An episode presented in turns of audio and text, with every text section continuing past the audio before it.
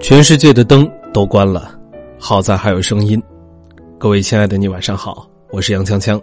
每天晚上九点，这里有很多故事要和你分享。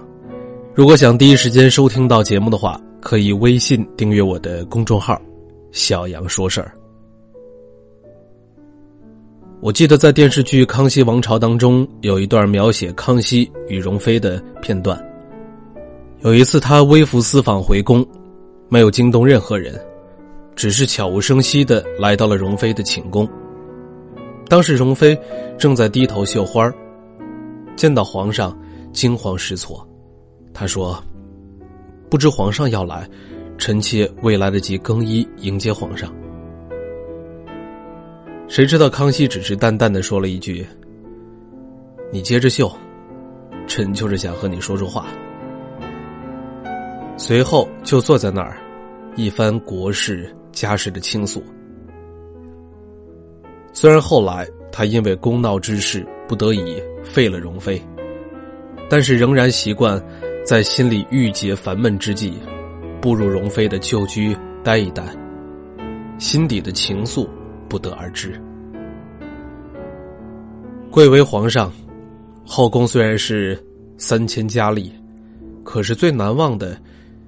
却是那个随时想说话的人。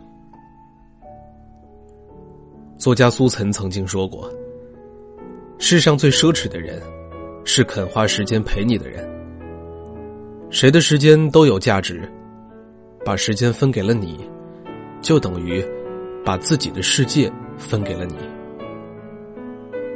世界那么大，有人肯陪你，这是多大的情分。”人们总是给爱添加各种各样的含义。其实，这个字的解说也很简单，就是有个人，直到最后也没走。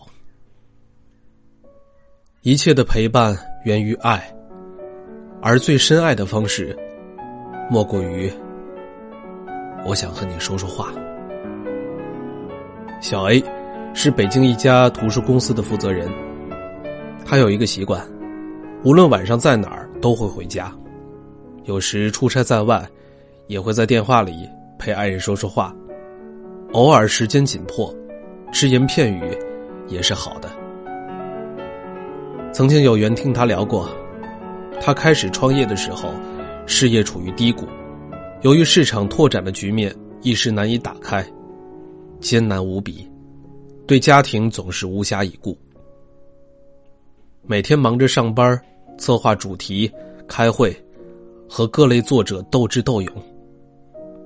有的时候谈好的合同有变，他时时陷入焦灼的状态，想着公司的前景、员工生存，焦头烂额，导致长期失眠。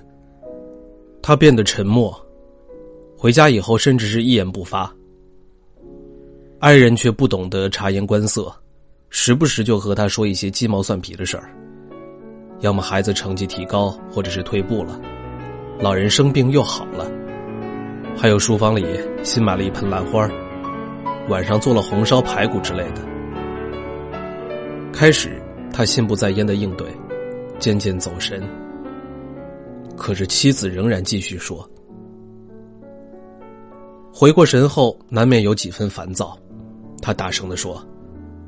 我已经够忙够乱的了，以后你能不能不用这些小事来烦我？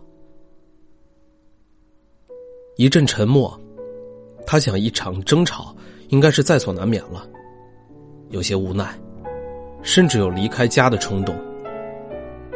但是却听到他轻声的说：“我知道你有压力，只不过想和你说说话，分散你的注意力，让家务事冲淡你的烦恼。”行，如果你想安静，那我就不再说了。他忽然心头一热。这世上愿意用说话来分散你情绪的人，除了爱人，大概没有第二个人了吧？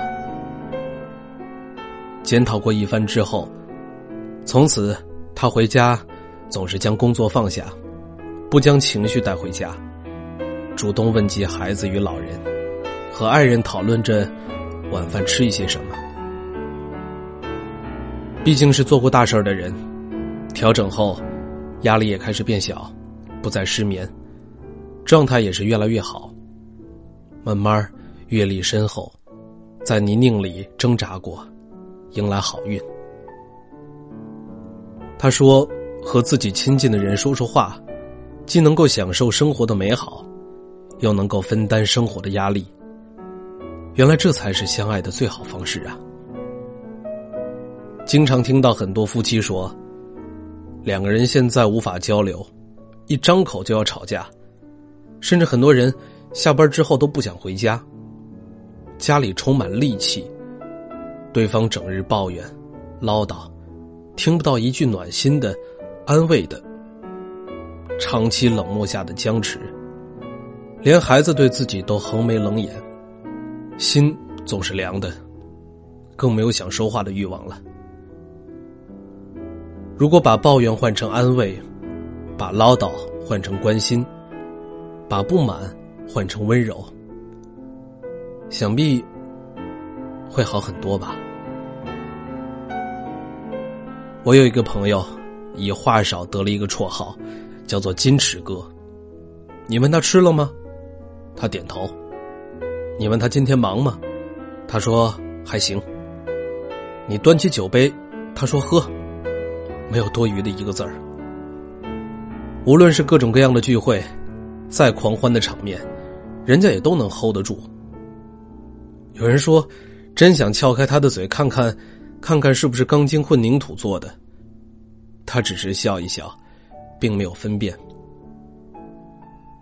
后来，在某一次的新年聚会，要求各位带家属，我却发现他好像换了一个人，口若悬河。妙语连珠，引得身边的夫人捧腹大笑。所有人都面面相觑。原来他不是不爱说话，只是不喜欢和别人说话。其实，把话说给自己的爱人听，是聪明的人。有些人在外面不爱说话，除了性格所致，大多因为外面的世界让他经历过深深的失望。心生厌倦和胆怯，学会了避免无谓的消耗与敷衍。更重要的是，学会了自保。因为缄默在处事里有一种力道，家，却是一个能够卸下面具的地方。无论肉身与世界怎样敌对抗衡过，但内心的柔软，只在家人面前展示。全世界总会路过很多人，但愿意留下来和你说说话的人并不多。而能聊得来的人，必定是心灵相通、情深意长的。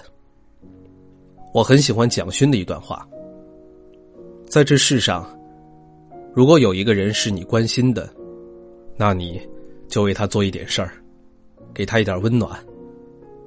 当他忧伤的时候，让他靠着你的肩膀。这绝对是最重要的幸福感来源，